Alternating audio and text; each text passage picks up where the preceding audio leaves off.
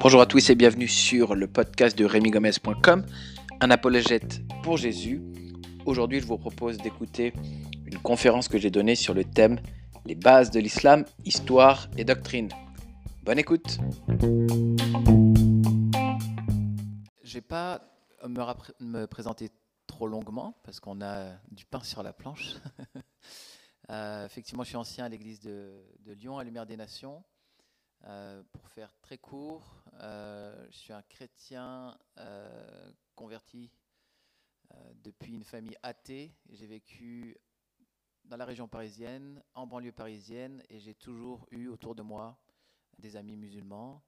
Et quand je suis devenu chrétien et que les uns et les autres ont commencé à me poser des questions, ça a suscité en moi des interrogations, des envies de pouvoir répondre, et comme disait Joël, pas de manière caricaturale, mais de manière sérieuse. Et donc il a fallu, premièrement, que je connaisse mieux ma Bible, euh, deuxièmement, que je m'intéresse aux sources islamiques, euh, et euh, je me spécialise dans la défense de la foi chrétienne face aux savants musulmans qui, eux, se spécialisent dans, bah, on va dire, la remise en question de la Bible et des, pensées chrétiennes. Voilà.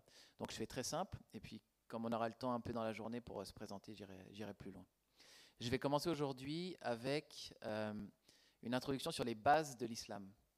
Et comme a dit Joël, et ça, ça me tient vraiment à cœur, euh, je vais pas vous expliquer l'islam au travers mon prisme à moi, mon point de vue à moi, mais je vais essayer de vous euh, d'expliciter les bases de l'islam sur le plan historique et doctrinal, tel qu'un musulman peut l'entendre euh, tel qu'un musulman peut le lire. Et une des raisons, euh, c'est une des raisons pour lesquelles je me suis appuyé notamment sur un ouvrage qu'on trouve, que moi je trouve dans les bibliothèques, notamment les bibliothèques salafistes, qui s'appelle La Voix du musulman, qui est une présentation doctrinale de l'islam, mais plutôt dans ce qu'on appelle le, le, minhaj salafi, la, la voie salafiste. Euh, mais qui sur les, les, les, plans euh, fondamentaux de la foi sont euh, communs à presque tous les, tous les musulmans, en tout cas dans le sunnisme, qui représente 90% de, de l'islam mondial. Et puis, comme Joël, j'ai aussi ramené le même ouvrage de Christine Schirmacher, qui est une chrétienne qui est en même temps une islamologue, une docteur en islamologie, et qui a à la fois fait un très beau travail d'explicitation de ce qu'est l'islam euh, sur, euh, ses fondements, mais aussi euh, bah, tout ce qui concerne la controverse entre chrétiens et musulmans et tout ce qui concerne aussi les sources chrétiennes, comme par exemple l'évangile de Barnabé, qui vont avoir une influence dans la prédication musulmane et même sur le texte même, enfin pas cet évangile-là, mais d'autres apocryphes, sur la construction du texte du Coran. Alors je vais commencer comme ça. Les bases de l'islam, on va commencer avec l'histoire. Je ne sais pas comment ça fonctionne. Ah, d'accord. Que je puisse être euh, au même point que vous à chaque fois. Ok. Donc, de la naissance euh, de l'islam à nos jours, l'islam. Alors, pour comprendre l'islam, il faut d'abord se resituer dans l'Arabie pré-islamique. On est au 5e, 6e siècle. Euh, l'islam n'existe pas encore. Et donc, l'Arabie pré-islamique, c'est là, pas forcément une, carte très précise au niveau, euh, au niveau des, des, pays, mais on y voit tout un tas de noms, et ce sont le nom des tribus qui existent là-bas, à cette époque. Euh, et ces tribus-là, euh, elles, sont, elles sont dans ce que l'islam appelle la Gélia, ou la période d'ignorance. Elles sont beaucoup sur des cultes qu'on va appeler polythéistes. on a donc vous voyez les deux bras euh, de mer, on a euh, la, mer Rouge sur la, sur la gauche. ok euh, on a d'un côté de la mer Rouge, donc c'est l'Afrique, avec, on ne le voit pas là, mais on a l'Égypte, l'Érythrée, l'Éthiopie de ce côté-là. La grande, la grande Arabie saoudite d'aujourd'hui, avec au sud, ouest, donc si vous voyez le petit point Najran par exemple, c'est le Yémen. Et puis on a Oman à l'est, dans le sud. Au nord, on a Israël, on a le Liban, la Jordanie. Euh, et puis en vert, c'est ce qui correspond à l'Iran. Donc ça, c'est euh, le lieu où va naître euh, l'islam. On a des tribus, beaucoup de tribus, et qui ont un mode de vie qui est nomade, ou semi-nomades ou sédentaires. et il y a une division entre les tribus du nord et les tribus du sud, souvent. on fait une distinction. Le mode de vie est pastoral. On a des troupeaux, on a des bêtes. et on fait des déplacements en fonction notamment de la pluie, notamment de la météo. Et certaines tribus pratiquent, qui ne sont pas que nomades, pratiquent l'agriculture dans des oasis et sont euh, implantés.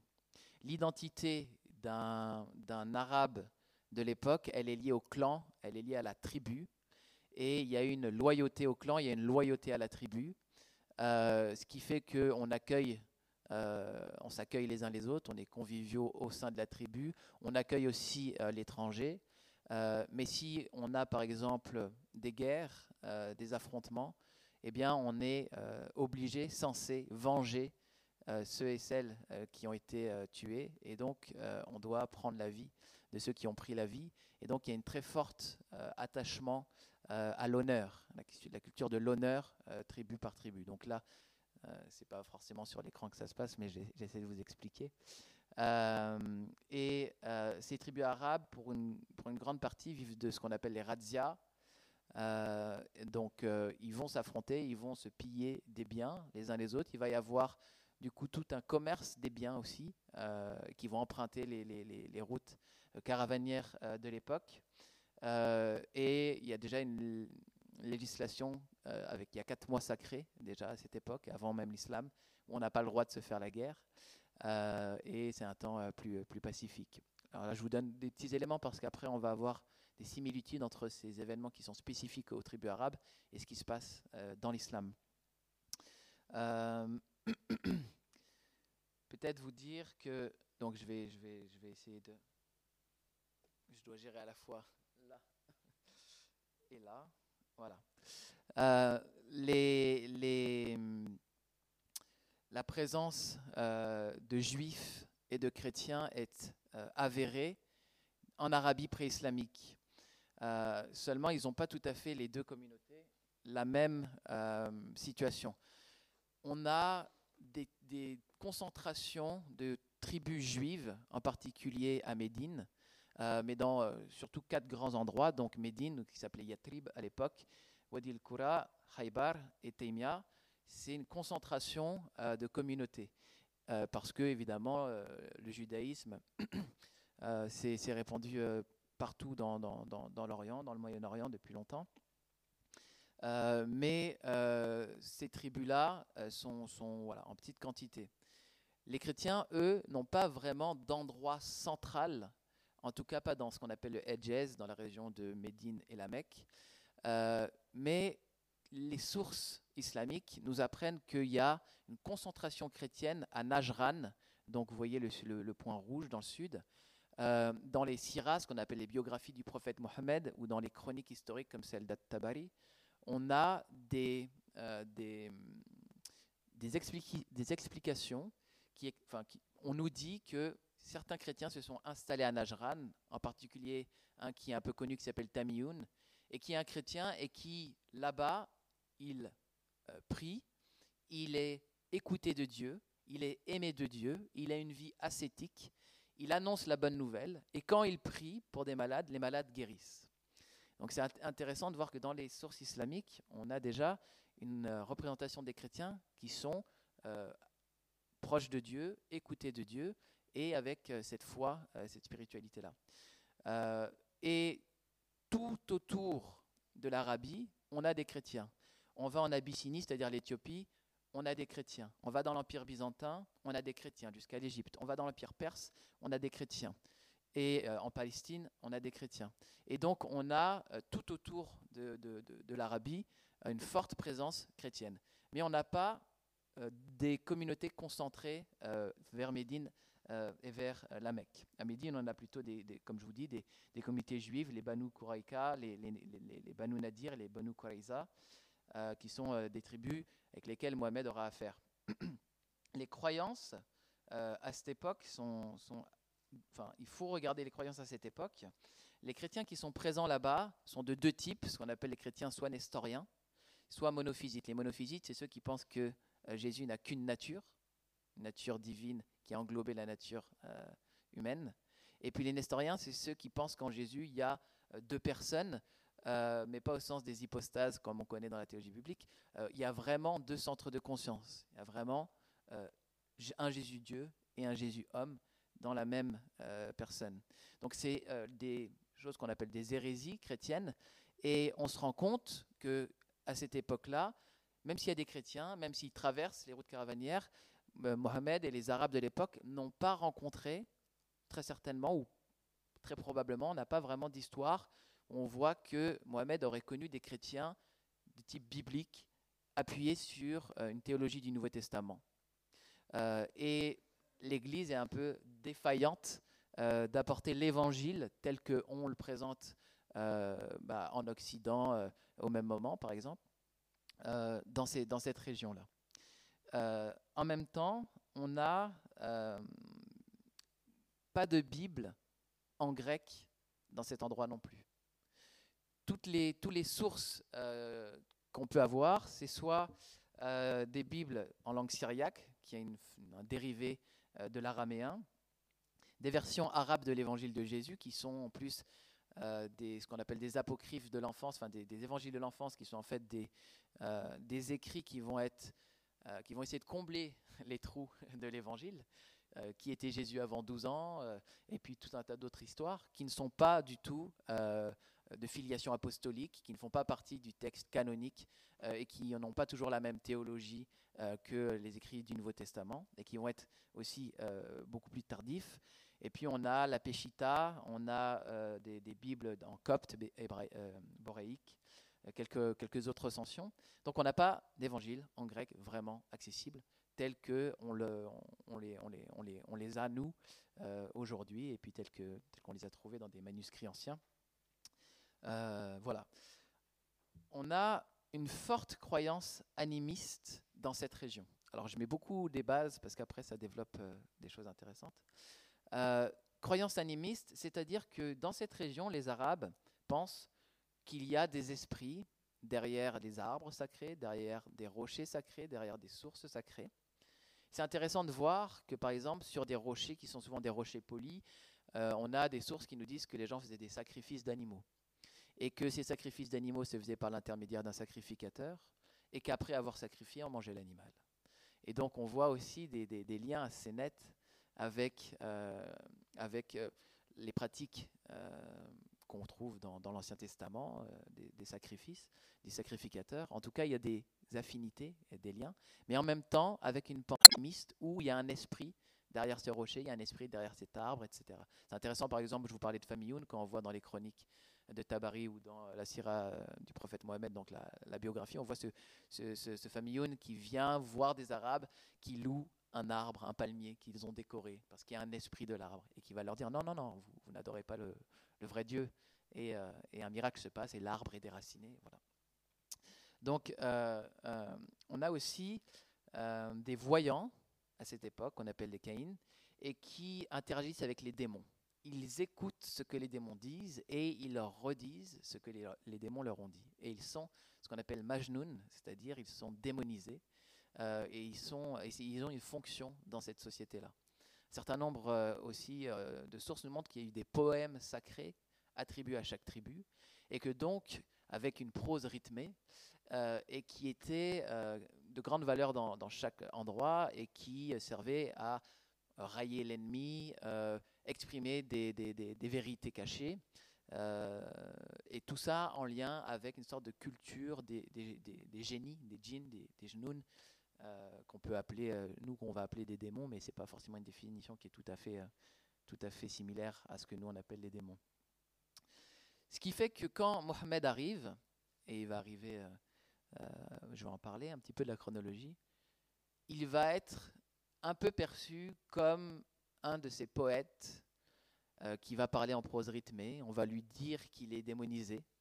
On va lui dire les reproches qu'on pourrait faire, si vous voulez, à, euh, ben voilà, à, ces poètes de l'époque qui ont, euh, qui ont une révélation un peu mystique au travers un, culte aux démons. Il s'en défend par exemple dans le Coran. Euh, il est écrit dans le Coran votre compatriote n'est pas un possédé, il ne fait pas, parmi, il, ne fait pas partie des, gens possédés. et on a beaucoup de discussions sur est-ce que Mohamed est, un possédé ou pas déjà à l'époque. Donc c'est juste intéressant de voir que c'est aussi très en lien en fait avec la culture de l'époque, puisque Et Majnoun n'était pas forcément vu d'une mauvaise manière par les Arabes, ça faisait partie du culte global de cette époque. En plus, Mohamed jure, ou plutôt le Coran jure, un peu à la manière des poètes de l'époque. Les poètes, ils jurent par le soleil, par l'aube, par le matin. Et Mohamed, il fait la même chose, enfin plutôt l'auteur du Coran, euh, fait la même chose dans le Coran. Il va jurer par, le matin, par le jugement, par, le, par la lune. Et donc, c'est des manières de se rapprocher un petit peu de ce qui existait déjà qui vont voilà, troubler les gens. Alors, je ne vais pas faire plus longtemps là-dessus mais je voulais poser cette base. Mohamed va naître, et là je vais faire une chronologie, je vais essayer d'aller assez rapidement. Euh, en 570, Mohamed naît. Euh, il, euh, alors je vais, je vais reprendre un, petit support. Il naît près de la Mecque. Il va pas connaître son père parce que son père va mourir en fait avant que lui-même ne, avant, que, avant, que, sa femme n'accouche de, de Mohamed. Et sa mère va décéder quand il a 6 ans. Donc en réalité, on n'a pas, euh, Mohamed n'a pas connu sa, famille euh, et il va être élevé par son grand-père, puis il va être élevé par euh, son oncle Abu Talib. Donc sa mère décède en 576, elle s'appelait Amina bint Wahab et il va être élevé par surtout son oncle, donc deux ans par son grand-père, et puis ensuite par son oncle Abu Talib. Et avec Abu Talib, il va faire des voyages en Syrie et en Palestine notamment, et il va rencontrer un moine, enfin, ouais, un, chrétien, qui s'appelle Baïra, et qui va reconnaître en lui un prophète, le futur prophète, dont on a parlé dans des livres qui sont chez lui. On ne sait pas quels sont ces livres, mais il reconnaît, l'histoire, la tradition nous dit qu'il reconnaît euh, Mohammed comme le futur prophète. Il va regarder aussi une marque qui est entre ses deux épaules, entre ses deux omoplates, marque qu'il a vu marquée dans ses livres et qui serait le signe euh, du, prophète euh, qui était annoncé dans les livres anciens. Mohamed va grandir et il va rencontrer Khadija, sa première femme, qui est une femme de la noblesse mécoise, et il va se marier avec elle. Il a 25 ans, elle a 40 ans, il va apprendre beaucoup de choses, il va être un bon commerçant. Il va être très aimé, euh, perçu comme, une, comme une personne d'une grande gentillesse, d'une grande douceur. Euh, avec un tact relationnel et il va être apprécié au travers aussi ses qualités euh, bah, de, marchand. Il est très relationnel, il est au contact des autres. Alors, suite à ça, on a des événements qui se passent avant l'apogée de l'islam qui comptent. Notamment à la Mecque, il y a déjà ce grand cube noir qu'on voit, qui s'appelle la Kaaba, qu'on voit aujourd'hui à la Mecque, qui selon la tradition a été construit par Abraham et Ismaël. Euh, et les tribus de l'époque sont polythéistes et des idoles remplissent la Kaaba. On dit qu'il y a 360 idoles à la Kaaba, et notamment la tribu euh, des Quraysh, euh, qui est la tribu en fait d'où vient Mohammed, est une tribu qui a accès au culte, au culte aux idoles et qui est très impliquée dans le culte aux idoles. Et quand ils doivent reconstruire la Kaaba, les différentes tribus euh, bah, se tirent un peu la bourre pour savoir qui aura la chance ou l'honneur de remettre en place la pierre noire, qu'on voit d'ailleurs toujours à la Mecque, la pierre sacrée. Euh, et euh, ils ne savent pas comment régler ce conflit. Et Mohamed va jouer le rôle d'arbitre et il va leur proposer de poser la pierre noire sur un tissu, que chacun prenne à chaque coin euh, le tissu et que comme ça, tous ensemble, ils lèvent la pierre pour dire que c'est l'ensemble des tribus qui a euh, finalement remis la pierre sacrée. Et donc il joue un rôle d'arbitre comme ça, qui renforce aussi son, autorité, qui renforce son charisme euh, auprès des gens. Alors voilà, ça c'est selon les sources islamiques. On a ensuite, en 610, les premières révélations qui sont faites au prophète Mohammed dans la grotte de Hira et euh, l'ange, un ange lui apparaît. Et cet ange lui apparaît et lui dit euh, lis, récite ce que tu vois, ikra. Et Mohamed euh, ne sait pas lire et il répond je ne suis pas de ceux qui savent lire. Et l'ange lui répète à nouveau. Alors, quand on lit donc, dans, les, dans les sources islamiques, notamment dans ce qu'on appelle les recueils de hadith, dans le Sahih Bukhari, notamment au numéro 3, on voit cette histoire Et on voit que Mohamed est trois fois compressé ou enserré ou étranglé. Donc une première fois, lit. je ne suis pas de ceux qui savent lire. Lit une deuxième fois et une troisième fois. Donc il y a une forme de souffrance attachée à cette révélation-là. Et on a dans les traditions, notamment dans les Sirah, des passages qui nous disent qu'il a été extrêmement éprouvé par ce moment-là, qu'il en a même euh, eu l'impression d'avoir été maltraité. Il se pose des questions. Certains, euh, enfin, il se, pose même les questions si c'est pas l'œuvre de Satan. Euh, certains textes disent qu'il a failli se suicider derrière ça. Donc c'est quelque chose d'assez lourd. Et finalement, au bout de la troisième fois, il, il arrive à lire et il lit et il commence à réciter la première sourate du Coran. Donc ça, c'est le, récit de la, du début de la révélation. Et les révélations vont tomber petit à petit, au fur et à mesure. attends, je suis allé trop loin. voilà. Et en 613, Mohammed va commencer à prêcher à la Mecque. et un certain nombre de, de, de, gens vont le suivre, notamment Ali, son gendre, sa femme, euh, Khadija euh, et, d'autres vont le suivre et vont embrasser l'islam très rapidement. Suite à ça, on a euh, une première, enfin, les, tribus de la Mecque vont persécuter Mohammed pour avoir voulu restaurer le culte au Dieu unique. Parce que ce sont des idolâtres, ils ont un culte aux idoles, un peu comme on voit dans la Bible avec le culte de Diane. Euh, et qui est euh, un peu des similarités, où quand Paul euh, et, d'autres arrivent et veulent remettre en question ce culte, eh ben, ils sont persécutés. Il y a un commerce là, excuse-moi, mais on aimerait que tu nous laisses gagner notre pain avec ce, commerce. Donc il est persécuté et un petit groupe va devoir s'immigrer, c'est la petite Égir, la petite Ijra, et ils vont se réfugier en Abyssinie, qui est l'Éthiopie de l'époque. Donc ça c'est une petite image du film Le Messager. Si vous voulez avoir une image générale de la vie du prophète dans un film qui est bien fait, vous pouvez euh, le voir sur Internet, s'appelle Le Messager. Euh, et là, il est donc c'est les compagnons du prophète euh, qui sont face au roi d'Abyssinie et qui vont discuter sur est-ce que Mohamed est ou pas un vrai prophète selon les critères bibliques. et donc, le roi d'Abyssinie chrétien va leur donner une sécurité. Ils ont le droit de rester là pour l'instant. Ensuite, 619, c'est l'année, euh, une année dure pour le prophète Mohammed. En 619, c'est l'année de la tristesse. Il va perdre et sa femme Khadija et son oncle Abu Talib qui vont euh, décéder. Donc c'est un moment, euh, un moment vraiment difficile. et c'est en 621 que Mohammed va décrire une histoire, et puis c'est décrit dans les, dans les, dans les dans les, dans les recueils de hadith, qu'on appelle Isra et Mirage. Isra et Mirage, c'est le voyage nocturne du prophète de la Mecque euh, vers euh, Jérusalem et puis son ascension au ciel. Donc je vais un peu vite hein, sur l'histoire. Euh. Ah, excusez-moi, il n'y a pas la diapo, merci. Voilà, ça, c'est une miniature de, ce qu'on appelle Isra, le voyage, et puis je vais vous montrer la miniature de, de, Mirage, donc l'ascension au ciel. L'ensemble des récits sur euh, cette, euh, euh, description du voyage nocturne sont à peu près toujours similaires. on a Mohamed qui dort à la Mecque, il est près de la Kaaba. L'ange Gabriel vient le réveiller et il va accomplir ce voyage sur une créature un peu extraordinaire qui s'appelle Al-Burak.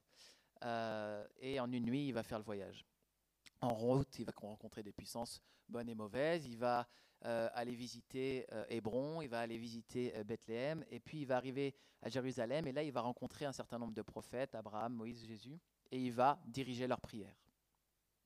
Ça veut dire qu'en réalité, il se place devant eux, et eux, ils prient derrière lui, ce qui montre qu'ils se révèrent aussi tous ensemble devant Allah, mais il a gagné une autorité prophétique particulière, puisque les grands prophètes prient derrière lui, comme on voit dans la mosquée où l'imam prie devant et les autres prient euh, derrière. D'accord? Euh, il monte dans les sept cieux euh, par une échelle, toujours sur Al-Burak, et il visite les sept cieux. Et là, il va voir les prophètes dans les cieux. au premier ciel, il va voir Adam. Au second, il va voir Jésus, Isa, Jean-Baptiste, Yahya. Au troisième, il va voir Joseph, Youssouf. au quatrième Enoch, Idris, au cinquième Aaron, ça va? Aaron, au sixième Moïse, Et enfin au septième, euh, c'est le tour de Abraham, Ibrahim. Et il atteint ensuite euh, le lieu où il entend le bruit des calames, c'est-à-dire des, des, crayons qui écrivent la destinée. Et là, il va discuter avec Dieu et il va un petit peu marchander avec Dieu le nombre de prières. C'est pas grave. Ouais, mais c'est pas grave. C'est pas grave. Il va marchander le nombre de prières. On a l'enregistrement audio, donc ça va aller. Avant, on devait faire 50 prières et il va faire réduire le nombre de prières à 5. À 5. Et c'est des petites histoires qui peuvent, je crois, nous rappeler des histoires bibliques, euh, puisqu'on a ce marchandage, entre guillemets, pour... Euh, vous voyez de quelle histoire je parle? Ok. Donc on a là toutes ces histoires, euh, cette, cette histoire-là qui est très intéressante. Et c'est à ce moment-là qu'il va recevoir l'un des cinq piliers de l'islam, qui est la salat, les cinq prières quotidiennes. Euh, et non seulement la salat, mais la terre entière comme oratoire. Donc l'islam devient la religion universelle. La prière est donnée à tous les hommes. Les cinq prières, euh, sur lesquelles on va revenir tout à l'heure un peu sur le plan doctrinal. Donc c'est un moment important. En 622, on a ce qu'on appelle l'égir, euh, Mohamed va quitter la Mecque et va s'installer à Médine. Et il va y, administrer un nouveau euh, code de loi avec les différents, les, cinq grands, si vous voulez, piliers de l'islam dont on va revenir. il, va, il va administrer là-bas une loi, il va se faire, il va se constituer une armée, il va se constituer un grand groupe de fidèles et une armée, et ça va devenir son centre euh, pendant, euh, pendant quelques années. Et c'est à ce moment-là aussi que euh, il va recevoir par le Coran l'obligation de ne plus se tourner comme les Juifs vers Jérusalem, mais de se tourner vers la Mecque pour la prière. Donc c'est un des versets qu'on appelle abrogé du Coran. On avait un, verset qui dit de se tourner vers Jérusalem, et puis ensuite on a un verset qui abroge ce verset qui dit maintenant on se tourne euh, vers la Mecque. Et puis il va y avoir plusieurs batailles ensuite, puisqu'il y a une bataille entre les Mécois et euh, Mohamed. Donc trois grandes batailles euh, connues. On a la bataille de Badr, une grande bataille qui va être gagnée par les armées de, Mohamed de manière un peu spectaculaire. et puis il y aura, d'autres victoires aussi. En 625, il y a la bataille de Hud, que là ils vont perdre, que les musulmans vont perdre. Euh, suite à ça, il va y avoir encore une bataille qu'on appelle la bataille du fossé ou des coalisés, où euh, Mohamed va se défendre contre une coalition euh, de tribus qui vont, donc de tribus polythéistes arabes et juives qui vont s'en prendre, si vous voulez, à Médine. il va se défendre en creusant une grande tranchée et finalement, les, les, les, coalisés ne vont pas pouvoir s'en prendre à, cette, à cette ville. Et ils vont signer, suite à ça, un traité qui s'appelle le traité d'Udaibia en 628, qui est un traité de paix, donc je ne vais pas forcément vous le, vous le décrire, mais qui permettait à chacun vraiment d'être en paix pendant dix ans. Et ce traité va être en fait euh, rompu par les Mécois qui vont euh, se, euh, se, remettre à attaquer les musulmans. À cette époque-là, en 629, Mohamed va commencer à envoyer des lettres principalement aux deux grandes puissances, l'Empire perse et l'Empire byzantin, pour demander aux empereurs de se soumettre à l'islam. Ça, c'est, un extrait de la lettre du prophète à Mukawas, gouverneur byzantin de l'Égypte, qui est un, document, pardon, un document historique. Donc ça, c'était un changement de direction. Excusez-moi ce que je fais sur... Euh, ça, c'était les batailles, le traité, et puis voilà la, lettre. Je vais, Ok, donc, et on voit en bas le petit sceau du prophète. Euh, vous pouvez revoir ça d'ailleurs euh, médiatisé malheureusement au travers Daesh, euh, ce sceau qui est appliqué au travers les, différents documents qu'ils ont fait passer. En 629 toujours, on a Mohamed qui avec ses armées vont aller prendre la Mecque, détruire les idoles, donc on voit la, miniature, toutes les idoles qui sont détruites, et puis instaurer, enfin euh, on va dire, virer toutes ces idoles et dédier la Kaaba à l'adoration de Allah, le Dieu unique. Et Mohamed va euh, finir sa vie en 632 euh, avec un dernier sermon, un beau sermon, assez universel. Euh, et il va ensuite rendre l'âme en étant empoisonné. Et il va mourir à l'âge de 63 ans. Donc voilà pour la chronologie rapide du prophète Mohammed pour qu'on puisse un peu comprendre voilà, de quoi il en retourne. On a ensuite l'expansion de l'islam qui va commencer. Mohammed n'a pas prévu de succession. Et ça va créer des, des conflits dans la communauté entre est-ce qu'il faut que le successeur de Mohamed, parce que Mohamed était à la fois un chef politique et un chef religieux. Il administrait sur les deux plans. Et qui pouvait être digne de poursuivre? Comment faire? Et il y a une vraie discussion entre est-ce que ça va être la famille de Mohamed qui va suivre au travers son gendre et cousin Ali, ou bien est-ce que ça va être euh, les compagnons qui l'ont accompagné? Et ça va être finalement les compagnons avec en premier Abu Bakr as-Siddiqui, donc euh, Abu Bakr qui est on peut dire, le compagnon le plus proche euh, du prophète. Et c'est lui qui va administrer, qui va devenir le premier calife. Et en tant que premier calife, il aura la tâche principale, donc la soumission des tribus, parce que quand Mohamed meurt, des tribus qui sont dans l'Arabie vont essayer de retrouver leur indépendance. et il va combattre ces tribus afin de les soumettre à l'islam. et ça a eu pour conséquence la conquête, si vous voulez, vers le nord, euh, de Byzance et de Perse, puisqu'on a des tribus dans cette direction, et puis euh, l'élan des conquêtes euh, continue. Et donc, à sa mort, Abou Bakr avait conquis la ville de Hira en Irak, une fraction de la Syrie, une grande partie de la Palestine. Ensuite, le deuxième calife qui va succéder, c'est encore un compagnon du prophète, c'est Omar ibn al-Khattab, qui va être pendant dix ans calife.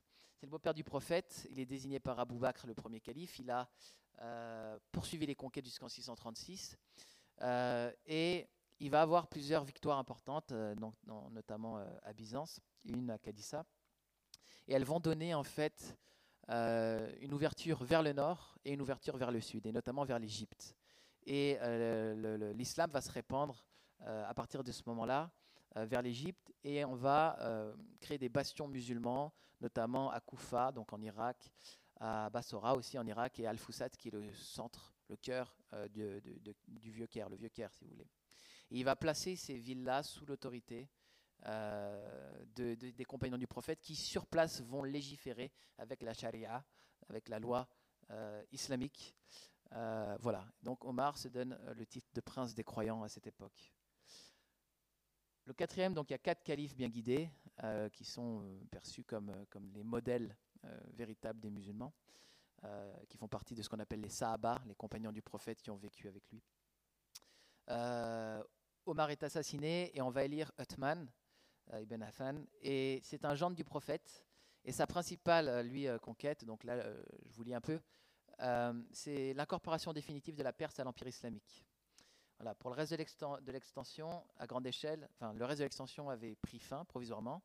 Euh, donc en Égypte, dans le Nil supérieur, la résistance du royaume chrétien de Nubie avait arrêté l'expansion, ce qui amena les conquérants à se tourner vers l'Afrique du Nord, à soumettre un certain nombre de tribus berbères anciennement christianisées. La soumission de la Perse et l'avancée en Afrique du Nord marquèrent la fin de la première vague de conquête. Othman ne peut relancer une vague de conquête. C'est sous son califat euh, qu'on va rassembler et fixer le texte homogène du Coran. Et si vous voulez, à l'époque, il y avait les récitateurs du Coran, comme des gens comme euh, Ibn Masoud, qui ont un très fort poids parce que c'est des gens qui ont la révélation et qui l'ont appris par cœur. En tout cas, je crois Ibn Masoud, c'est 80 sourates sur les 114 qu'il connaît par cœur, et ça leur donne une autorité très forte.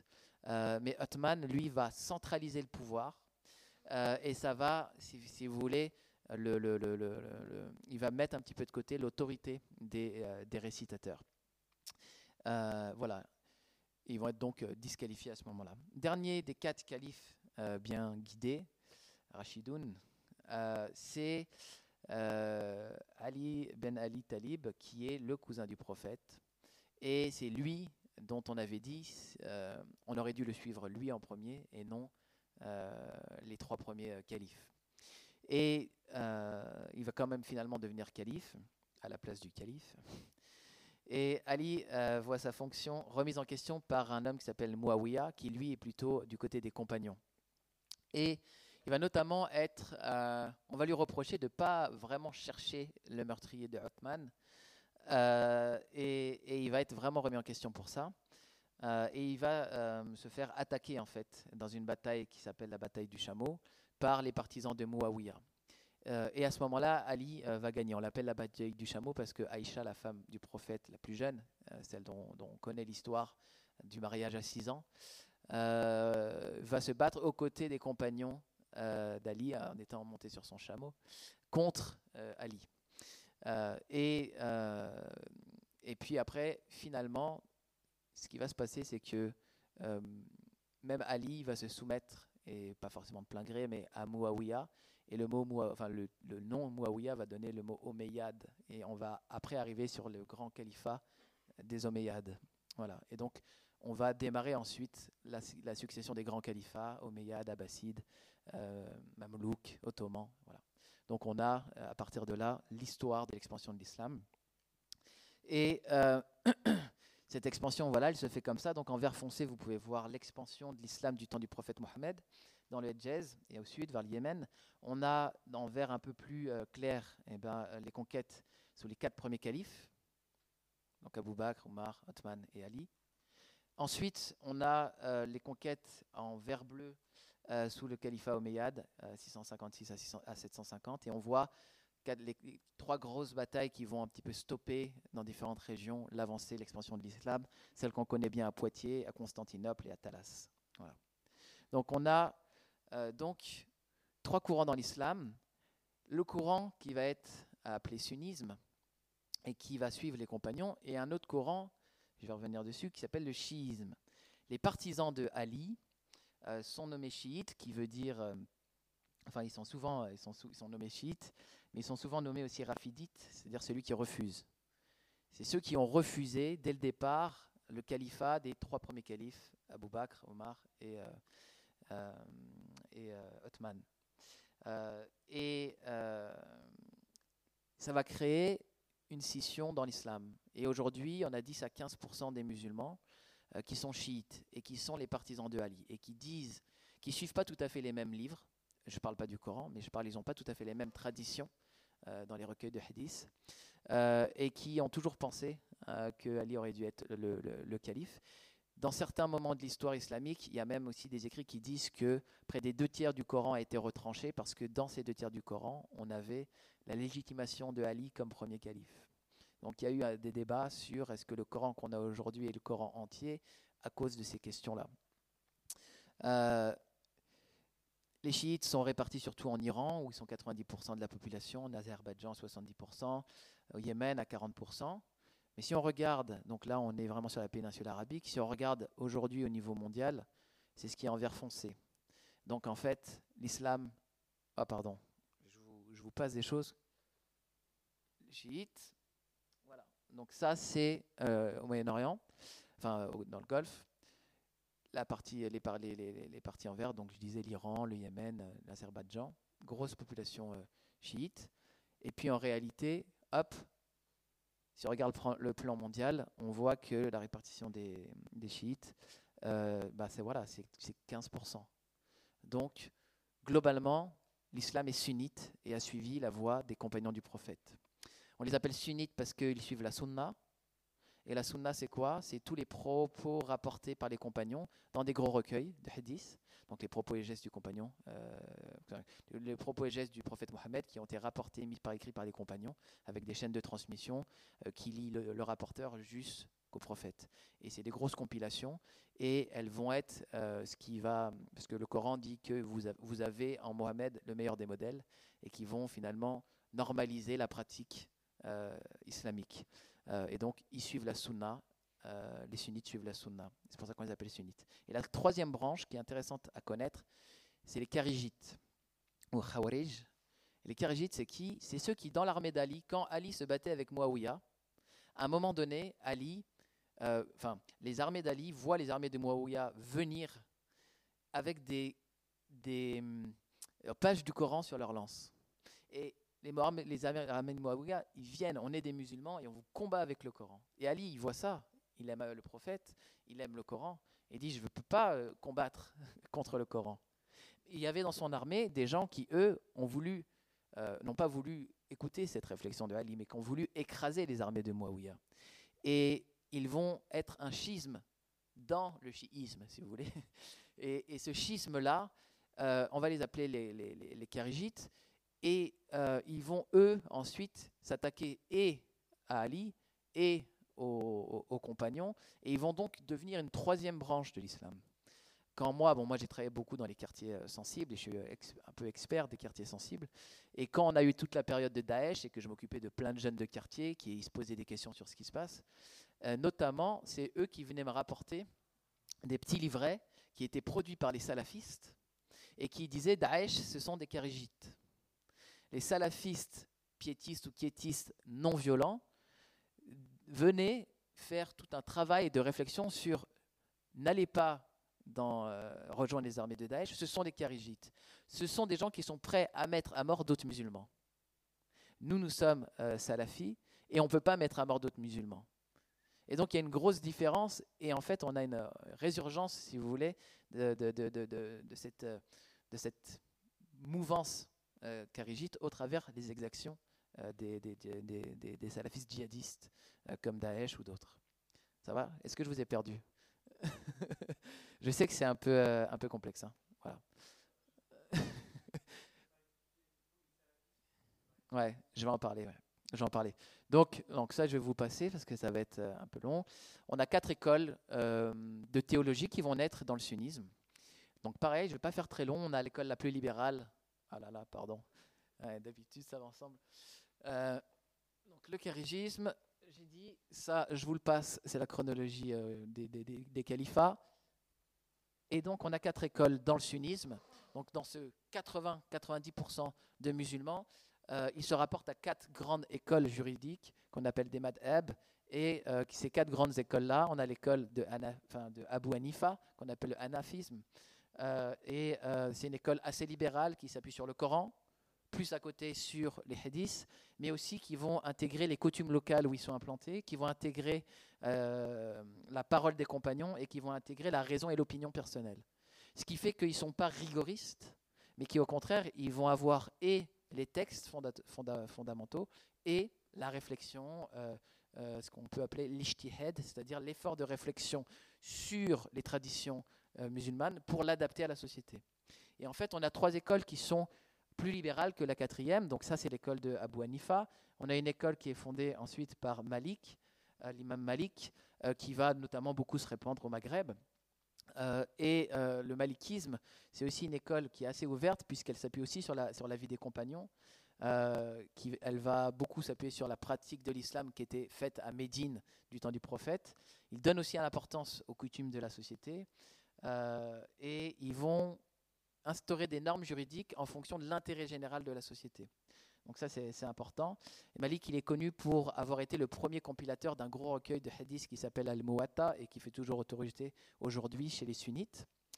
Suite à, Malik, on a euh, hop, un quatrième qui s'appelle troisième qui s'appelle pardon voilà qui s'appelle euh, hop je le mets pour moi je suis désolé hein, c'est pas c'est pas facile euh, donc Mohamed Ibn Idris al-Shafi.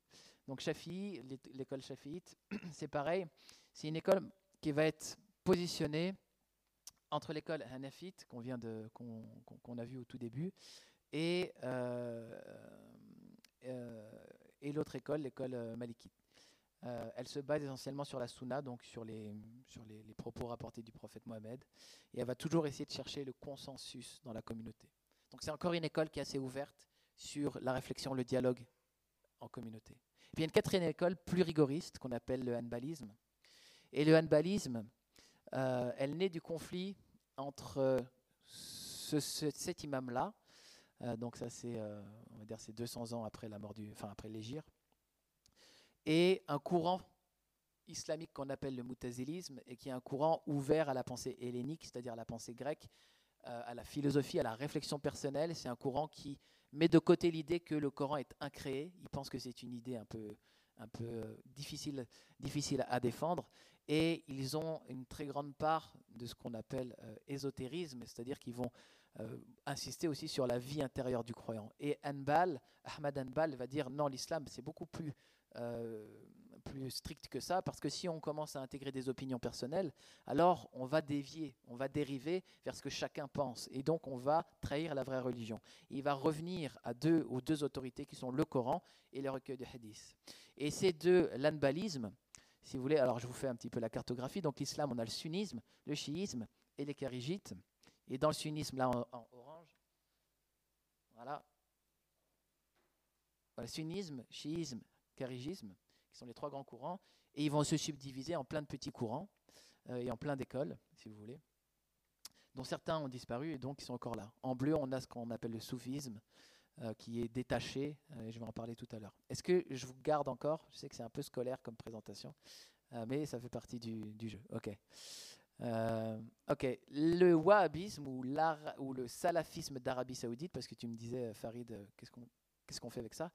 En fait, si tu veux, ne faut pas confondre wahhabisme et salafisme. Le salafisme, dans la pensée euh, théologique, c'est le retour au salaf salih, c'est-à-dire aux pieux prédécesseurs, à la pratique des compagnons du prophète et des trois premières générations de l'islam, si tu veux, qui sont vues comme les trois meilleures générations.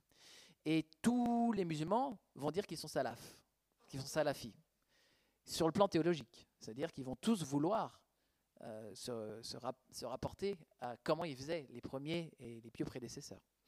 Euh, mais en réalité, on a au XIVe siècle un, savant qu'on appelle Ibn Taymiyyah, qui est sorti de cette école plus rigoriste que les autres qu'on appelle le hanbalisme, et qui va encore un petit peu rigidifier euh, les choses, parce qu'il va, enfin, voilà, ça va être assez rigoureux, et au XVIIIe siècle, en Arabie Saoudite, on a un homme qui s'appelle Mohamed ibn Abdul Wahhab, qui va être issu du courant Hanbalite, donc déjà rigoriste, et qui va le rigidifier encore en excluant tout droit d'avoir une pratique ésotérique, c'est-à-dire tout n'est que pratique extérieure, cultuelle, ce que nous on va appeler du légalisme, si vous voulez. On va être, euh, on va être face à vraiment quelque chose où on rejette euh, la spiritualité. Alors, ce qui n'était pas vrai de Ibn Taymiyyah, qui lui-même, certains disent qu'il était dans une confrérie soufie, mais qui est vrai à partir du XVIIIe siècle. Et en fait, le wahhabisme, c'est un peu un salafisme rigoriste qui s'articule avec euh, des, volontés politiques d'une famille qui est la famille Saoud pour faire un complexe politico-religieux très rigide euh, et qui va un petit peu excommunier toutes les autres manières de faire. Parce que la famille Saoud n'est pas une famille en fait qui est vraiment légitime parmi beaucoup de musulmans, parce qu'elle ne descend pas directement du prophète Mohammed, et a trouvé une force de légitimité, un, dans les pétrodollars, et deux, dans ce complexe très rigide de ce que nous, on va appeler la charia, la charia de loin, alors que la charia, ça représente toutes les écoles juridiques, puisque la charia, c'est simplement la, voie et la loi euh, islamique. Mais eux, ils vont appliquer la charia au sens dur euh, dans leur pays. Voilà, et ça va être leur, leur stratégie aussi d'ouvrir ce qu'on appelle des madrasas, des écoles coraniques, d'ouvrir plein de sites internet et de diffuser avec tout l'argent qu'ils ont, en fait, la doctrine wahhabi pour que, au maximum, les gens soient euh, ambiancés dans cette doctrine. Moi, quand je suis dans mes quartiers, 80% des sites internet, ce sont des jeunes qui vont sur des sites salafistes d'Arabie Saoudite. Parce que c'est ceux-là qui sont financés. Et il y a un très très gros effort de l'Arabie Saoudite de diffuser son idéologie. Mais dire que c'est l'islam, ce serait trahir toute la complexité de ce que je vous ai dit euh, avant. Voilà. Alors, continue. Euh, hop, j'en suis là. Peut-être te dire, faire une petite distinction entre les, des distinctions qui parfois sont remises en question, mais qu'est-ce que le salafisme Un mouvement fondamentaliste prenant un retour à l'islam des origines par une interprétation à la lettre des versets coraniques. Il en existe plusieurs courants. Le salafisme piétiste ou quiétiste, largement majoritaire parmi les salafistes, ces adeptes rejettent l'idée d'un islam à l'occidental, vivant leur foi quasi en autarcie, leur pratique se limite à la sphère religieuse et laisse totalement de côté la question politique. Donc moi, je les vois beaucoup dans les quartiers. C'est des gens qui ne votent pas, c'est des gens qui vont peu dans les, institutions, c'est des gens qui sont en défiance avec l'Occident dans son mode de vie, mais qui n'ont qui pas déclaré la guerre à l'Occident. Ils sont pacifiques. Et ils n'ont pas non plus de volonté politique. C'est ce qui va un peu les distinguer du mouvement des frères musulmans, qui sont des salafistes, mais qui, eux, vont essayer d'intégrer dans en Égypte d'abord, mais aussi dans les différentes sociétés occidentales, les, institutions politiques pour les influencer, pour créer un peu du lobbyisme. Et donc eux, ils ont des, des vues politiques que n'ont pas les salafistes quiétistes. Eux, les salafistes quiétistes, ils marchent par la prédication, ce qui s'appelle la da'wah. Quand on aura islamisé tout le monde, tout le monde sera d'accord pour qu'il y ait un État musulman. C'est comme ça qu'ils voient les choses. Alors que les, frères musulmans, c'est non, il faut toucher les institutions et les élites pour que la société se transforme. Donc c'est deux façons de voir différentes. Et puis après, on a les salafistes, que certains appellent révolutionnaires, qu'on peut appeler djihadistes, et qui, eux, disent on instaurera le califat euh, que par la force armée. Et donc, euh, c'est euh, toute une mouvance aussi, parce que Daesh n'est pas Al-Nusra et Al-Nusra n'est pas Al-Qaïda, mais ce sont des gens qui sont prêts à euh, faire la guerre, à prendre les armes pour, euh, pour instaurer leur, leur vision de l'islam.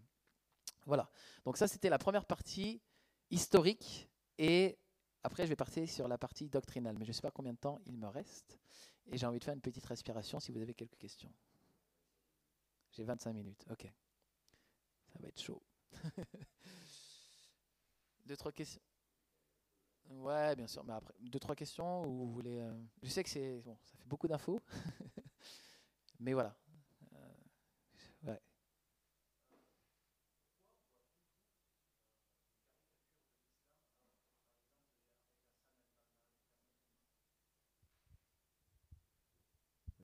Euh, pourquoi on voit toujours des caricatures de l'islam alors qu'il avait commencé les frères Hassan el-Banna, son petit-fils Tariq Ramadan?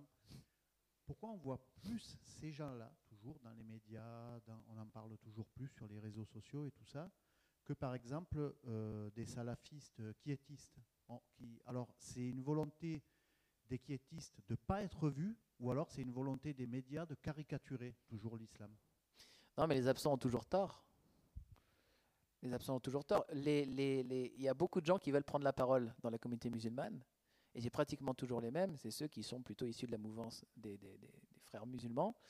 Euh, on a des imams comme par exemple Mohamed Bajrafil, qui est un imam qui lui est déjà beaucoup plus intéressant sur le plan euh, de la connaissance de l'islam, qui commence à se faire connaître euh, parce qu'il a réussi à intégrer dans sa pensée, on va dire, la logique justement des autres écoles que l'école salafi. Donc il s'exclut pas, il s'inclut, il participe au débat, il va expliquer l'islam. Euh, et il n'a pas vraiment de vue politique non plus. En tout cas, pas, pas trop. Il veut juste diffuser. Donc ça commence à venir, entre guillemets, mais il y avait une sorte de monopole pendant des années euh, bah, voilà, des frères musulmans. Mais leur. Euh, et puis des gens un peu. voilà, leur légitimité est un peu tombée autour de 2004 avec la commission Stasi parce qu'ils avaient un gros. une des choses qu'ils voulaient faire, c'était vraiment imposer le voile, notamment le voile à l'école. Et puis en fait, ils n'ont pas réussi. Et du coup, ils ont été un peu délégitimés aux yeux des autres musulmans, et les musulmans commencent à se tourner vers d'autres porte-paroles. Donc en fait, c'est un peu une histoire en cours. Voilà. Pour les salafistes quiétistes, eux, ils veulent pas. Ils veulent pas parler euh, publiquement. C'est vraiment pas leur envie. Ils sont, ils sont plus, euh, c'est des ermites quoi. Voilà. Je sais pas si je réponds. Euh, voilà. Ok.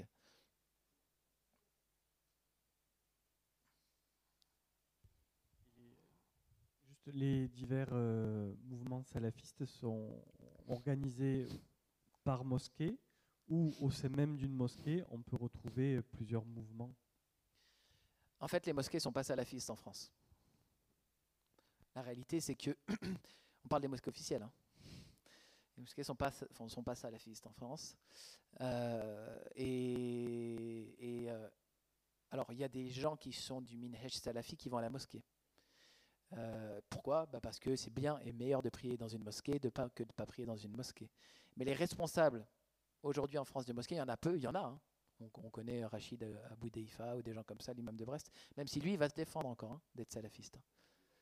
Il a mis de l'eau dans son vin, bah, il était, voilà. Je pense que tout le monde a été en plus influencé par euh, la vague Daesh. C'est-à-dire que tout le monde s'est un peu rigorifié, et puis tout le monde est un peu revenu, même les imams, euh, surtout les jeunes imams d'ailleurs. Euh, euh, mais euh, dire qu'il y a une organisation, bon, pendant des années, on a parlé de l'islam des caves. il y a eu beaucoup de choses qui sont faites un petit peu en dessous des radars. voilà, le salafisme fait quand même beaucoup, beaucoup, beaucoup au travers Internet, je trouve, les réseaux sociaux, et des petits groupes de gens qui se retrouvent dans les quartiers. mais il n'y a pas vraiment d'officines salafistes euh, ouvertes en France. Voilà. D'ailleurs, juste pour un petit. D'ailleurs, euh, peu d'imams français sont vraiment mis euh, comme euh, Mohamed Bajrafil, etc. On les remet beaucoup en question parce que justement, ils ne sont pas salafistes et ils ne sont pas d'Arabie Saoudite. Et donc, on va se reporter vers des prédications sur. les gens vont ouvrir Al Jazeera ou vont ouvrir des chaînes arabes et vont écouter directement les prédications au travers leurs paraboles. Quand vous sortez, là, j'en ai vu tout à l'heure, ils ont tous une parabole fixée sur le Moyen-Orient. Une des raisons, c'est la question religieuse. Oui.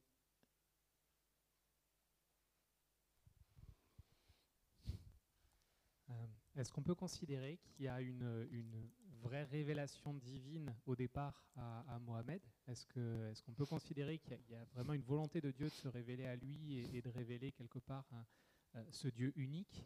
Euh, C'est ce qu'on voit aussi dans l'histoire dans la Bible, hein, entre mm-hmm. Isaac Ésaü. Mm-hmm. Voilà, est-ce qu'il y a une vraie révélation? Et s'il y a une vraie révélation, euh, qu'est-ce que Dieu voulait montrer euh, mm. à, Mohamed Et puis euh, comment est-ce que finalement ça a été transformé pour en mm. venir à, là où on est aujourd'hui? Mm. Ou est-ce qu'il n'y a pas de révélation du tout et qu'on considère que c'est quelque chose d'à côté? Ok. Est-ce que tu es là le reste de la journée? Alors je préfère traiter cette question quand je vais parler d'apologétique pour qu'on puisse être dans le cadre vraiment de, ensuite de la défense de la foi et de la vision que je, je peux avoir en tant que chrétien au travers aussi euh, le récit biblique. Mais euh, j'ai une réponse à ça. Euh, mais ça sera la mienne. du coup, très bonne question, mais wait. Est-ce que je peux juste, juste reprendre, parce qu'après ça va être compliqué. Là, j'ai parlé l'aspect historique, et j'aimerais parler un petit peu de l'aspect doctrinal. Alors, je vais aller un peu vite. J'ai beaucoup de slides, mais je ne vais pas vraiment les détailler, simplement pour que vous ayez une compréhension générale. Très souvent, lorsqu'on parle de l'islam et qu'on le présente sous le plan doctrinal, les gens ont tendance à tout de suite expliquer ce, ce que sont les cinq piliers de l'islam, euh, le ramadan, euh, le pèlerinage, etc. Donc je vais parler un peu de ça. Mais avant ça, j'aimerais vous dire que souvent, lorsqu'on fait un peu plus d'études sur l'islam, euh, les gens le présentent autrement et le présentent comme l'articulation de trois concepts. le premier concept, c'est ce qu'on appelle al-iman, c'est-à-dire la foi. Deuxième concept, c'est al-islam, qui correspond à la pratique. Et le troisième, c'est al-ihsan, pardon, al-ihsan, qui veut dire le bel agir, euh, la perfection, etc. On a un hadith euh, du prophète Mohammed qui dit Un jour, alors que nous étions assis auprès du messager d'Allah, un homme aux vêtements très blancs et aux cheveux très noirs apparut. On ne le voyait pas sur lui, on ne voyait pas sur lui les traces du voyage, et nul parmi nous le connaissait. Il s'assit devant le prophète et se mit à genoux et mit ses genoux contre les siens posa la main sur ses cuisses, puis dit Ô Muhammad, informe-moi sur l'islam. Le messager d'Allah répondit L'islam est que tu attestes que euh, nul n'est digne d'adoration si ce n'est Allah, et que Mohammed est le messager d'Allah, et que tu accomplisses la prière, et que tu donnes l'aumône, le jeûne, le ramadan, et que tu fasses le pèlerinage, et à la demeure sacrée si tu peux y arriver. L'étranger dit Tu as dit la vérité. Nous nous sommes alors étonnés de cette situation. Il le questionne, puis il l'approuve. Ensuite, l'étranger Informe-moi sur la foi, l'iman. La foi, dit-il, c'est que tu crois en Allah, en ses anges, en ses livres, en ses envoyés. Au jour dernier, et que tu crois dans le décret Kadar, qu'il s'agisse dans son bien ou dans son mal. L'étranger dit, tu as dit la vérité. L'étranger reprend, informe-moi sur le bel agir, al-ihsan, ajouta-t-il. Que que tu adores Allah comme si tu le voyais, et si tu ne le vois pas, lui te voit, lui répondit le prophète. Donc voilà, on pourrait dire que l'islam, c'est un peu comme une maison avec trois étages. Elle est présentée euh, souvent comme ça aux musulmans, avec des fondations qui sont les fondations de la croyance, et avec six piliers de la foi, au-dessus desquels sont les cinq piliers de l'islam, qui correspondent plutôt à la pratique, et au-dessus de laquelle est al-ihsan, qui correspond à la spiritualité musulmane ou au soufisme, si vous voulez. Chacune des trois euh, aspects de l'islam est importante et sont administrés par une science. Donc l'iman est administré par une science qu'on appelle la l'islam par ce qu'on appelle le fiqh, la jurisprudence, et puis al-ihsan par le tawassuf ou soufisme. Donc cette présentation-là me semble être plus englobante et plus euh, intéressante que ce qui est euh, souvent euh, décrit. Et donc on a les six piliers de la foi avant même de parler des cinq piliers de l'islam. On a la foi en Allah, la foi en ses anges, la foi en ses livres, la foi en ses prophètes, la foi dans le jugement et la foi dans le destin.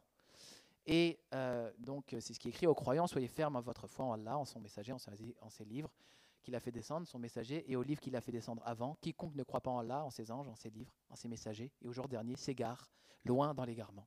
Donc les musulmans sont tenus de croire en ça. Je vais faire très rapide, hein, parce qu'on n'a pas beaucoup de temps. La foi en Allah, elle est souvent divisée, et il y a d'autres divisions, en trois choses. Allah, c'est le Dieu unique. Et lorsqu'on croit en Allah, on croit premièrement en un seul Dieu. Et ce qu'on appelle dans l'islam at-tawahid, l'unicité de Dieu. Et on va le diviser en trois euh, grandes branches. Alors, il y en a qui divisent en d'autres branches. Mais euh, voilà, là, je me, je, repose plutôt sur des divisions qui sont faites par euh, les salafis.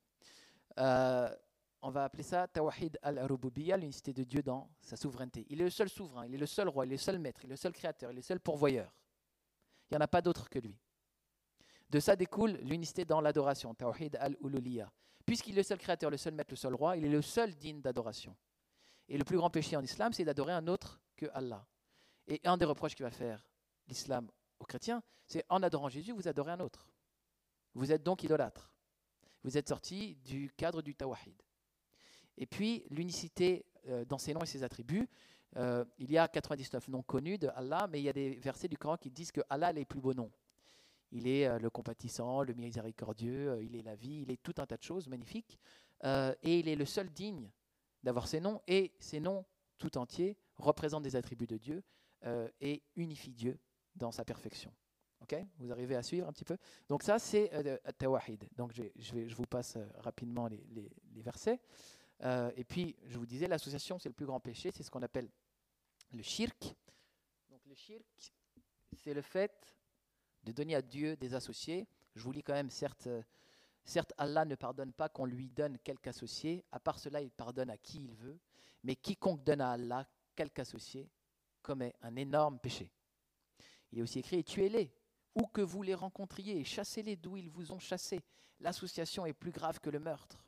Donc là, c'était pendant les guerres avec, euh, avec euh, notamment les, les, juifs et certains chrétiens, et on a le droit de les combattre et même de les mettre à mort, puisque de toute façon, c'est des mouchrikin, des, ils sont dans le shirk, ils ont fait un péché encore plus grand. Ce sont des idolâtres. Okay Donc ça, c'est euh, une base qui est tout à fait liée au premier pilier de la foi qu'on va appeler la foi en Allah. Okay. Croire aux anges, donc je vais très vite, hein, je ne peux pas faire tous les détails. Croire aux anges, euh, les hadiths disent qu'il y a trois types de créatures en fait. Les anges qui sont créés de lumière, les, genoux, les, les djinns qui sont créés de feu et les Adam les hommes qui sont créés euh, de ce qui vous a été décrit, c'est-à-dire de terre. Et il faut croire qu'ils existent euh, et qu'ils ont une interaction en fait avec les hommes. Je ne vais pas faire trop long, je continue. Croire au livre. Quand on dit croire au livre, c'est croire pas au Coran euh, seulement, mais croire évidemment au Coran révélé à Mohamed. Mais avant ça, dans, euh, dans le Coran, on a la mention de, de la Torah, la Torah, euh, des psaumes, Zabour, et de l'Injil, l'évangile, et aussi des feuillets d'Abraham parmi, parmi les écrits. Et le Coran dit que ce sont des livres révélés par Dieu à ces gens-là, et qu'il faut y croire. Et on a même des versets très intéressants qui disent que l'évangile est guide et lumière pour les pieux. Donc il y a, une, il y a une, un regard positif euh, sur euh, les écrits passés. Il faut ensuite euh, je, bon, je vais, pas, détailler plus la croyance dans les livres. Il faut croire aux prophètes. Quand je dis aux prophètes, c'est tous les prophètes venus avant Mohammed. Les prophètes sont vus comme des gens qui n'échappent pas à la condition humaine. Ils mangent, ils boivent, euh, ils sont euh, humains, mais un petit peu différents. Ils sont vraiment des créatures quasi parfaites malgré tout. Euh, on voit d'ailleurs dans le Coran que beaucoup des péchés qui sont décrits dans la Bible pour les prophètes euh, ont été balayés.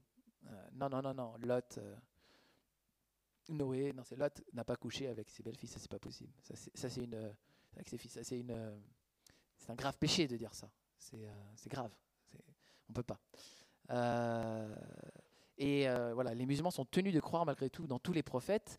On a des traditions qui rapportent que en fait Dieu a envoyé, donc déjà le Coran dit que Dieu a envoyé un prophète à chaque communauté pour leur annoncer l'unicité de Dieu, le tawahid et pour qu'ils s'écartent de l'idolâtrie, ce qu'on appelle le tahout.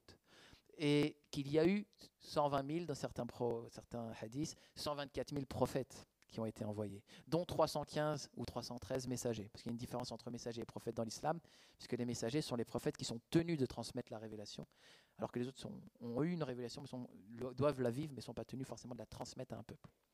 Et puis il y a des prophètes qui sont plus, euh, ce qu'on appelle les prophètes doués de fermeté, euh, comme, alors il y a des discussions sur qui sont ces prophètes, mais certains disent que c'est Noé, Abraham, Moïse, euh, Jésus et Mohamed, donc Noé, Ibrahim, Moussa, Issa, qui est Jésus, et Mohamed. Ok, je vais. Donc, ça, j'ai déjà parlé que Mohamed a rencontré les prophètes, notamment pendant son voyage nocturne et son ascension. Il faut croire au jugement. Euh, moi, j'ai un peu l'impression que globalement, les musulmans sont calvinistes. Euh, ils ne sont pas euh, ariens. ils croient vraiment à la prédestination, ils croient vraiment à la destinée, ils croient vraiment à, à ça. Euh, il est, euh, je me, suis allé trop loin parce que là je parle, je parle du destin au lieu de vous parler du jugement. Donc excusez-moi, il faut que je vous parle du jugement.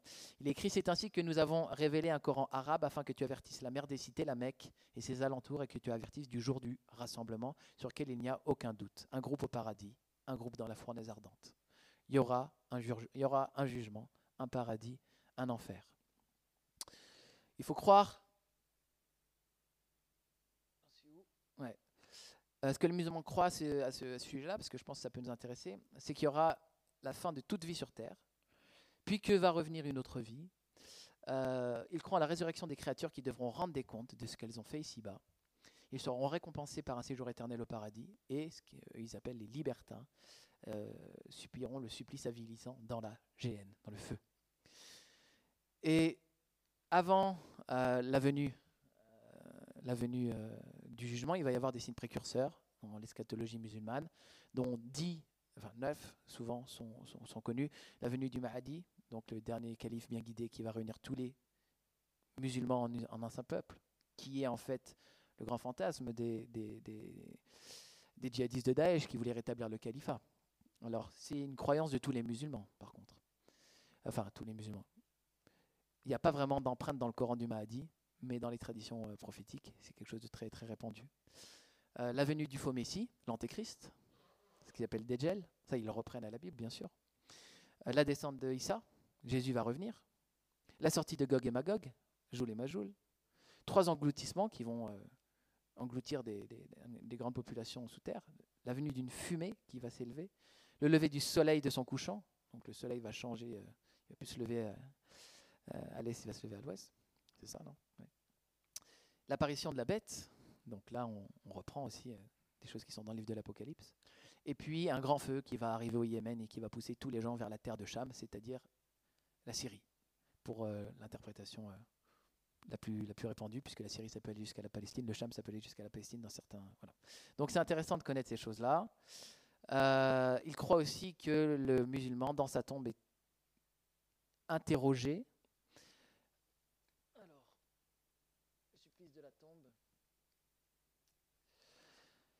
Pour le musulman, l'homme, dans sa tombe, endure des supplices ou bien goûte aux délices et il y subit l'interrogatoire de deux anges. Quand vous passez devant un cimetière, nous, on se dit, les âmes sont auprès de Dieu. Les musulmans se disent, le musulman est dans sa tombe. Et il est actuellement dérogé par deux anges. Et ils vont lui demander euh, compte de ce qu'il croit. Et en fonction de ça, l'entrée du paradis euh, va lui être euh, offerte ou pas. Alors bien sûr, il y a d'autres éléments, puisque tous les musulmans passent par l'enfer sur un pont qu'on appelle la Sirat, où chacun va être testé sur ce pont. Certains vont tomber dans le feu, d'autres vont être persécutés sur ce pont, d'autres vont entrer. Donc il y a toute une pensée comme ça. Et moi, je sais que euh, certains jeunes sont terrorisés par le supplice de la tombe. Et donc il y a une forte empreinte de la peur aussi sur l'eschatologie musulmane. En tout cas, il y a une grosse entrée. Et il écrit Si tu voyais lorsque les anges arrachaient les âmes aux mécréants, ils les frappaient sur leur visage et leur derrière en disant Goûtez au châtiment du feu. Et je ne vous, fais pas le hadith complet, euh, mais il y a des choses assez terribles qui arrivent euh, aux musulmans dans la tombe s'ils sont euh, loin, égarés, loin de la religion. Les musulmans doivent croire au destin, les musulmans croient au décret et au destin de Dieu, à sa sagesse, à sa volonté. Aucun acte dans ce monde, volontaire ou pas, accompli par l'homme n'échappe à sa connaissance et à sa volonté. L'homme croyant est convaincu que Dieu est juste, que ce qu'il décrète euh, de ce qu'il décrète est à, la destinée à l'homme. Sa sagesse transparaît dans ses actes et sa gestion. Sa sagesse est inhérente à sa volonté. tout ce qu'il veut se réalise, jamais le contraire. Il n'y a de puissance ni de force qu'en lui. Nul malheur n'atteint, donc ça c'est inversé, nul malheur n'atteint la terre ni vos personnes, qui, que, que ne soit enregistré dans un livre avant que nous l'ayons créé. Cela est facile à Dieu. Prédestination, etc. Euh, ce qui amène pour certains un débat sur euh, est-ce que l'islam est un- une doctrine fataliste et pourquoi on a beaucoup de, musulmans quand leur arrive, leur arrive des galères, ils disent bon c'est le mektoub, c'est le destin, c'est comme ça, Dieu l'a voulu. Euh, et parfois c'est un vrai problème sur le plan éthique. Ok, les cinq piliers de l'islam. Je vais essayer d'aller encore plus vite. J'ai le temps ou pas? Je sais pas. Joël, faut que tu me dises. Combien de temps j'ai? Allez.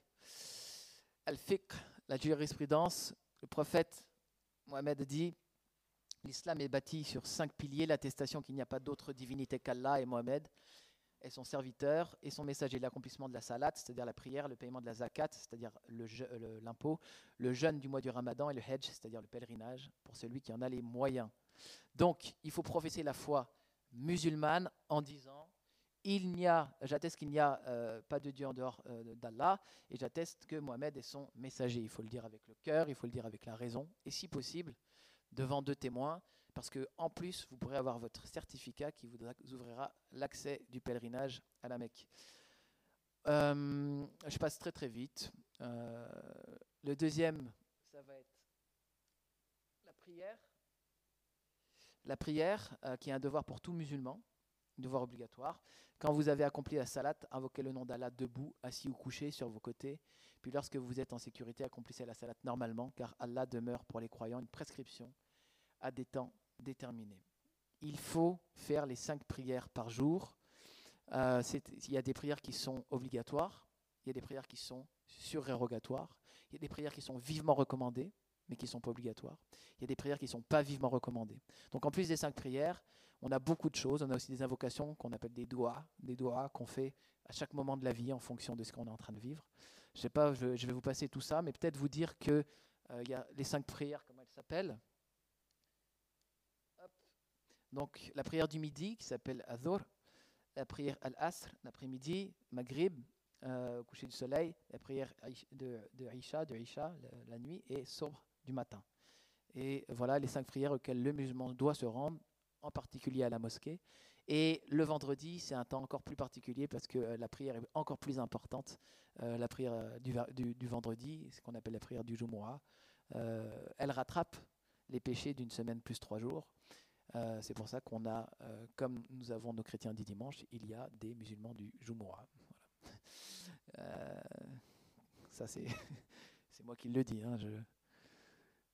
Bon, je vous passe tout ce qui concerne les ablutions, euh, puisque pour aller prier, il faut être en état de purification et ça peut être très complexe. euh, les, les- ablutions, peut-être dire quand même que dans la prière, on a euh, peut-être quelques postures obligatoires. Non, je ne vais pas vous embêter que ça. Ok, on a la zakat. La zakat, c'est l'impôt obligatoire. C'est l'impôt légal. C'est l'impôt légal. Il a plusieurs. Donc les, savants disent que ça, sert à purifier l'âme de l'avarice, de l'avidité, des convoitises. Ça sert à, à secourir les pauvres, à instaurer des œuvres d'utilité publique, et à limiter l'accumulation des capitaux chez les riches, à permettre la circulation des richesses. Donc c'est vraiment vu comme un acte à la fois personnel, mais aussi public et social. Voilà. Euh, elle est obligatoire. J'ai pas euh, en tête le pourcentage, c'est entre 2 et 3% je crois, des richesses. Et 3, ouais. Et, et- c'est calculé sur, euh, euh, en fait, sur un, comment s'appelle, un calcul de l'or. Euh, et on a une zakat sur, sur pas seulement l'argent, mais sur ses biens. Euh, mais c'est pas un impôt qui est très lourd en réalité. Comparé des fois à des impôts qu'on peut avoir nous, c'est pas un impôt qui est, qui est très lourd, pour tout dire. Voilà. Il y a le jeûne du mois de Ramadan, qui est aussi une obligation que vous connaissez, qui est pendant le mois du Ramadan. Pardon, excusez-moi. Donc, euh, c'est ce qu'on appelle le somme, c'est un acte obligatoire. Je voulais juste le verset, et puis je vous parlerai ensuite du dernier. Le mois de Ramadan, au cours duquel le Coran a été descendu. C'est pour ça que c'est un mois sacré et important. euh, comme guide pour les gens et preuve claire de la bonne direction et du discernement. Donc quiconque d'entre vous est présent en ce mois, qu'il jeûne. Et quiconque est malade ou en voyage, alors qu'il jeûne un nombre égal d'autres jours. Allah veut pour vous la facilité.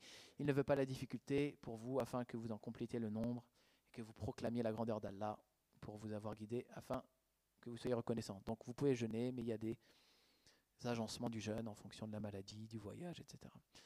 Je vais euh, simplement parler rapidement du pèlerinage, la Umrah et le Hajj. Donc il y a deux pèlerinages en fait dans l'islam, un petit pèlerinage et un grand pèlerinage. Les deux se font à la Mecque. Ils ont, euh, ils ont euh, si vous voulez, le Hajj est obligatoire une fois dans sa vie. le grand pèlerinage à la Mecque est obligatoire une fois dans sa vie, si on en a les possibilités. Ils ont à peu près les mêmes parcours à faire, Edge et Omra, mais en fait, il y a quand même des différences. Je ne vais pas rentrer dans le détail. Donc, pour faire euh, très rapide, on rentre, euh, on se met en état de sacralisation, donc on va se purifier, on va rentrer dans la grande mosquée, on va tourner autour de la Kaaba cette fois dans le sens inverse des aiguilles d'une montre. On va faire un aller-retour entre deux montagnes qui sont considérées les deux endroits où il y avait Agar et Ismaël qui allaient chercher de l'eau, euh, qui a été aidé par, par l'ange à ce moment-là. On va ensuite aller dans différents endroits sur le mont Arafat. On va jeter des cailloux sur trois grandes stèles euh, qui représentent euh, le diable.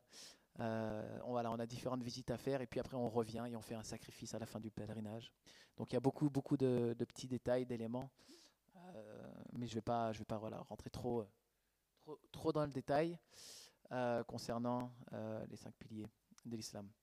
Peut-être finir avec, euh, je ne vais pas vous parler du soufisme, euh, pas le temps. Euh, peut-être si vous avez des questions sur le Coran, le Hadith, qui sont les deux sources principales, ou sur le troisième, le toit de la maison qu'on appelle Ali Hassan, je, peux, je, peux, je peux y répondre, mais je ne vais pas trop vous, vous tenir maintenant. Voilà, la présentation elle est trop longue. Peut-être le soufisme, quand même, euh, juste un mot, parce que c'est important. Ok, le soufisme, c'est euh, l'aspect spirituel de l'islam. Euh, et ce n'est pas une école, et elle n'est pas liée ni aux chiites ou aux sunnites, elle traverse les courants. Et c'est, si vous voulez, la pratique de se rapprocher de Dieu par un ensemble de méthodes qu'on appelle la tarika. et ces méthodes-là, la tarika, donc il est basé sur un verset, le verset, la sourate 72, verset 16, je lis. Et s'ils étaient maintenus, donc euh, c'est pas grave si vous n'avez pas le slide, euh, sur la bonne voie, tarika, nous les aurions comblés de nos faveurs. Et donc il y a une interprétation de ce mot voie, un peu comme d'autres religions, il faut suivre une voie. Euh, et il y a des confréries qui sont organisées avec des enseignants soufis qui vont être un peu comme des maîtres spirituels et qui vont apprendre des méthodes pour se rapprocher de Dieu, qui passent par des pratiques de respiration consciente, par des pratiques d'observation de son comportement, de maîtrise de son regard, d'isolement, de méditation, d'invocation, avec des, voilà, des invocations euh, d'Allah, d'introspection, de maîtrise de ses pensées.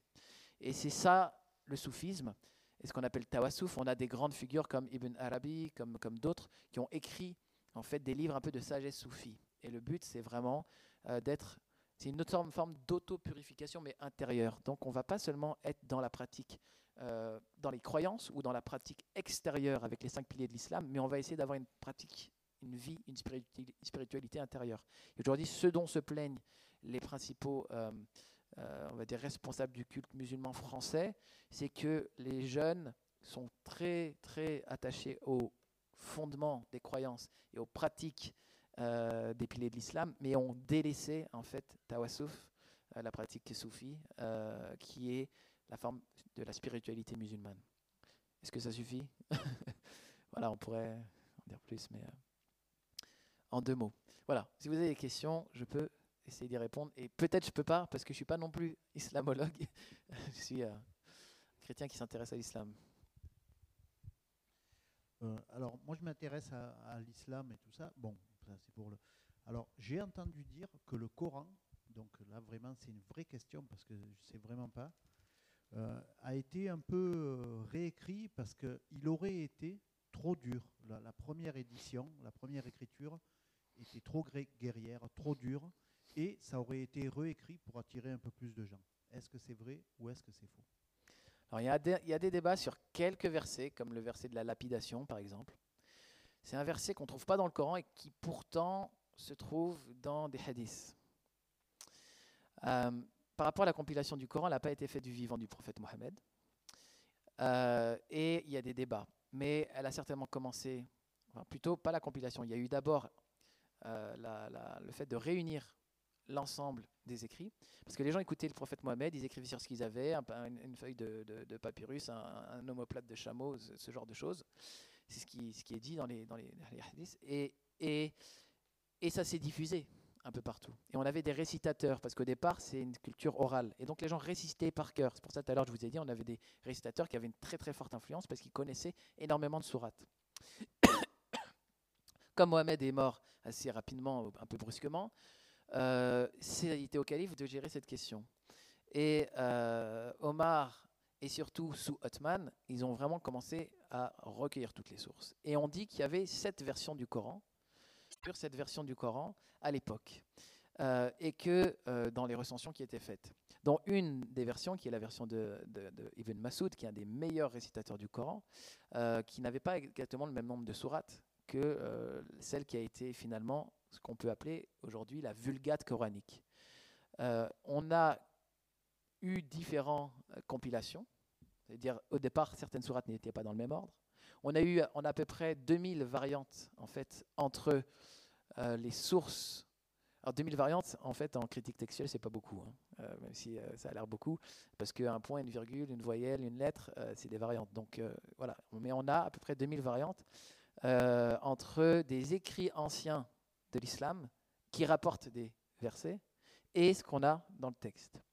On a aussi des débats sur, voilà, à quel moment est-ce qu'on a commencé à compiler le Coran? Bah, Au moment où toutes les personnes qui étaient des récitateurs étaient en train de mourir dans les guerres euh, vers la Perse, vers l'Empire byzantin, notamment une guerre qu'on appelle la bataille de Yamama. Et on était en train de perdre beaucoup, beaucoup, beaucoup d'informations. Et là, on s'est dit, on va commencer à compiler.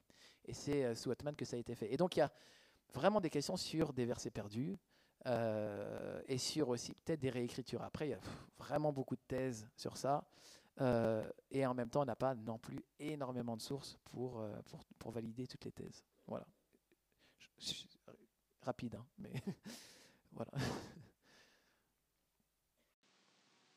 Merci d'avoir écouté ce podcast. N'hésitez pas à le partager s'il vous a plu et rendez-vous pour les autres contenus sur remigomez.com. À bientôt.